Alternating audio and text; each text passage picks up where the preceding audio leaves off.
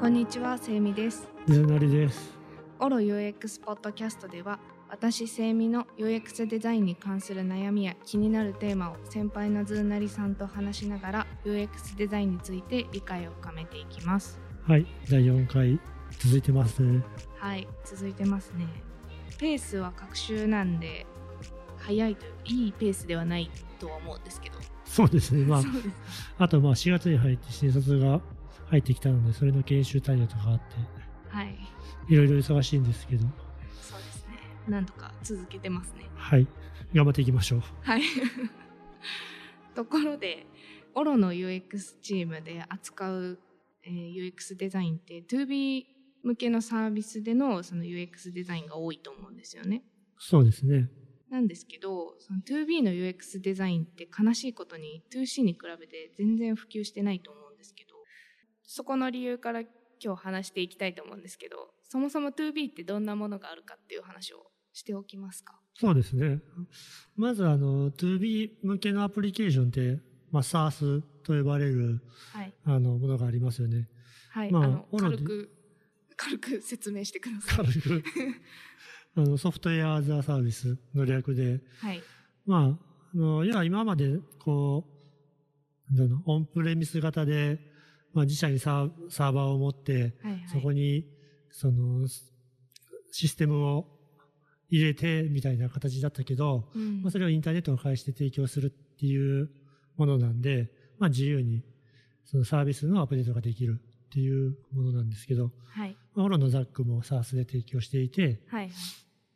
あの、最近増えているものだと思います。うん。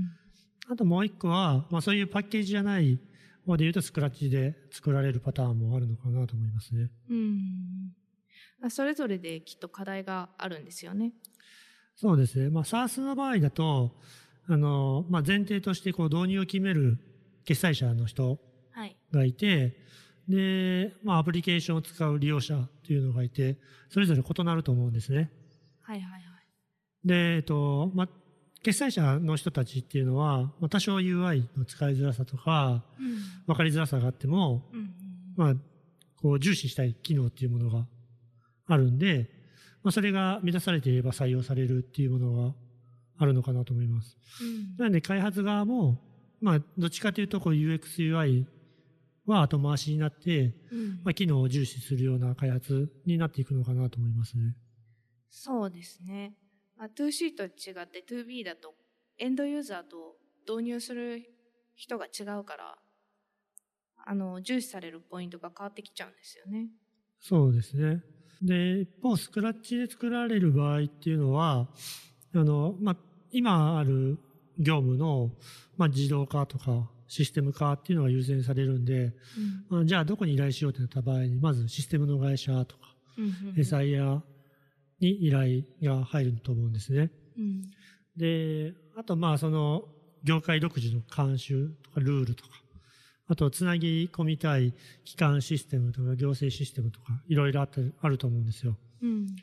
で、まあそういう、なんだろうな、まあシステム会社に依頼するんで、まあ UX のデザイナーっていうのはいることってほとんどないと思うんですよ、そういう会社に。うんで、そういう場合に、まあ今のこう、業務を聞いてシステムを置き換えていくときに、まあこの後話すんですけど、まあ今日業務フローの中でのこう、なんか無理無駄というか、うんあの、より最適化みたいなところって目に行きづらくて、うんまあ単純にこう、今や手作業でやってるものを、あの、システムに置き換えるっていうもので終わってしまいがちなのかなと思いますね。うんまあ、ペーパーレス化するのも結構大変ですもんね。たそのシンプルにペーパーレス化するって言ってもデータの取り方とか、まあ、整理の仕方みたいなところを構築していかなきゃいけないんで、うんまあ、UX デザイナーがいないとそこの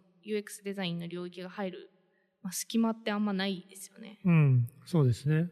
うん、とはいえ 2B にも UX デザインって、まあ、必要だよなと思うんですよ。というかまあ必要だと思ってるからその私たちも 2B 向けの UX デザインを扱ってるんですけどその必要な理由ってなんでですかね？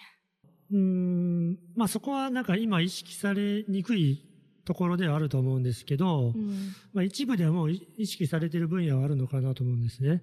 うんうんまあ例えばなんかスクエアとか AIG のような、なんかポスレジのシステムでいろいろこう競合多いじゃないですか。はいはい。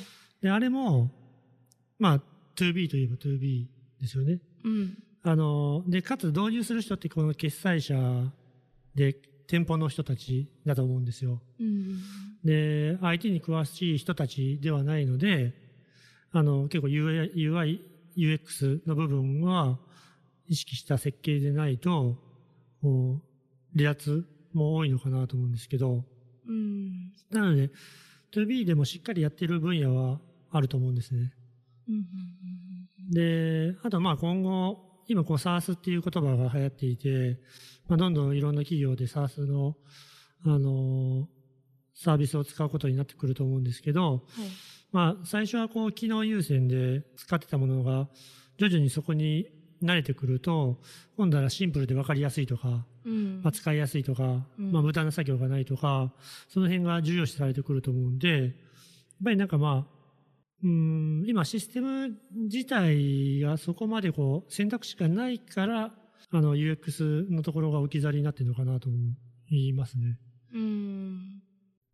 なんで 2B でもそういう差が生まれてるんですかね？代替はしやすいんじゃないの？やっぱり。あ、システム化しやすいってことですか？あの、まあ、こういう、えっ、と、ポスレジって、まあ、レジのシステムと、はいはい。あとは、こうお金を管理する箱とか、うん。あとは決済する端末とかを貸し出すじゃないですか。はいはいはいはい。まあ、なんかそこを取っ換えるのって、そんなに大変ではないし、ああ、サービスの乗り換えがしやすいってことそうそうそう。たまるデータも、そこまでなんかこう、なんだろうな。今までこう使ってきたものを、うん。な使ってきたものというか貯めてきたデータを使えないと困るっていうものでもないと思うんですよ。はいはいはい。あの、なんか 2B のシステムって、やっぱりこう自社のなんか蓄積したデータをまあ有効活用したいっていうのがあるじゃないですか。はい。で、そこを乗り換えるのって結構莫大なお金がかかるとか、うん。なんか乗せ替えるのに、うん乗せ替えるのが、まあそもそも無理だとかなってくると、うんじゃあやっぱりそのシステムを刷新するのやめとこうかとか、ああ、あのなるほど。うんもまあもしくは今あるものをリニューアルしようかみたいな話になってくるんで、まあ、そこのなんか乗り換えのしやすさが違うのかなと思いますね。うん。だから競合も増えてくるんですね。だからそのシステムと SARS が一般的になってくると、データの型とか、はい。あとはなんかその SARS 単体で管理するデータの範囲、はい。そんなに今までよりも大きくならないのかなと思うんですけど、うんどうなんやろなちょっと違うかな。けど競合がいっぱい出てくると、まあ、似たことをできるっていうので、まあ、うん乗り換えはしやすくなるのかなと思うんだけど、ああ絶対導入しやすさをポイントにしてくる競合とかも出てくるでしょうしね。そうですね。あの、オンラインで売ってるというか、はいはい。まあ、けど 2B はまあ基本的にその乗り換えのしにくさがあるから、うん。まあ、いくら UI がダメでも、まあ、機能さえ満たしていれば、逃げられることはないだろうみたいな形でうん作られてるのかなと思うんですけど、ちょっとなんか言い方があれだけ悪いけど、まあ現時点ではその機能で勝負できるけど、まあ、今後そのどんどん競合が増えてきたらそうはいかなくなってくるってことですよね。うん、それはあると思います。うん、じゃあ最後にちょっとオロの UX デザインをどうやってやってるかっていう話をして終わりましょうか。はい、そうですね。はい。まあいそのフロー自体は割と一般的というかインタビューして課題とかを洗い出してまあ画面にどう落とすかを考えていくっていうのが大きな流れですけど、まあさっき話したように、そのタスク同士の関連性をどう見つけ出すのかっていうところがはい、大事になってくるんで、新しく作った方法手法？手法ですかね。はい。じゃあちょっとその話を前にあの、3月ぐらいに UX の LT 会に参加した時もこの話したんですけど、ああ、確かにしてましたね。はい。あの、オロでやってるその課題を洗い出すためのマップっていうのが、ディスカバリーマップっていう名前をつけてるんですけど、あの、UX デザインの手法っていろいろあって、マッピングも種類は割とあるんですけど、有名なのだと、カスタマージャーニーマップとか、あとはサービスに特化した、はい、うん。サービスブループリントとかありますけど、2B 向けにその UX デザインしていくときに、その今ある方法だと、カスタマージャーニーマップだと、そのユーザーの思考とかは見れるけど、システム側の挙動は見れないし、逆にそのサービスブループリントだと、あの、システム側の挙動とかは洗い出せるんですけど、ユーザーの考えてることは見えないみたいな課題があったんですよね。うん。なるほど。はい。なので、二つをその、うまく組み合わせて、ユーザーの思考と感情、行動に伴ったその内側の部分を書き出しながら、そのユーザーの行動に合わせてシステムがどういう挙動をとってるかっていうのを洗い出せるマップを作りました。うんうん。それが？はい。それがディスカバリーマップですね。なるほど。だけどこれ言葉だけだとどんな図なのかっていうのを見たことがない人分かりづらいかもしれないですね。そうですね。でどういうマップかっていうのは、あの、ノートとかに書いてるので、はい。はい。あの、ポッドキャストの概要のとこからリンクで飛んでもらえれば見れるんですけど、宣伝みたいになっちゃいましたけど。はい。そういうマップを通すことで、システム側の挙動からユーザーの課題まで見えて、業務フロー自体のその課題っていうのを包括的に見つけられるっていうメリットがありますね。はい。そういう手法とかを、まあ、2B 向けに、あのオロでは考えたりして、まあ、今後のその 2B のシステムで UX デザインをうまく取り入れて取り入れていくみたいなのを考えたりしてます。活動の報告みたいになっちゃいましたけど。いや、なんかこう、やっぱりハマる手法みたいなのはいろいろ必要だと思うんで、そそうですね。こは日々やりながら作ってるっていうのが現状ですよね。そうですね。じゃあ今回はこんな感じでそろそろ終わりにしましょうか。はい。はい。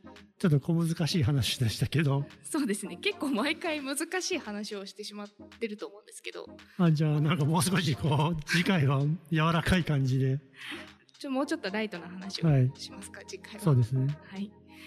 じゃあまた次回ありがとうございました。ありがとうございました。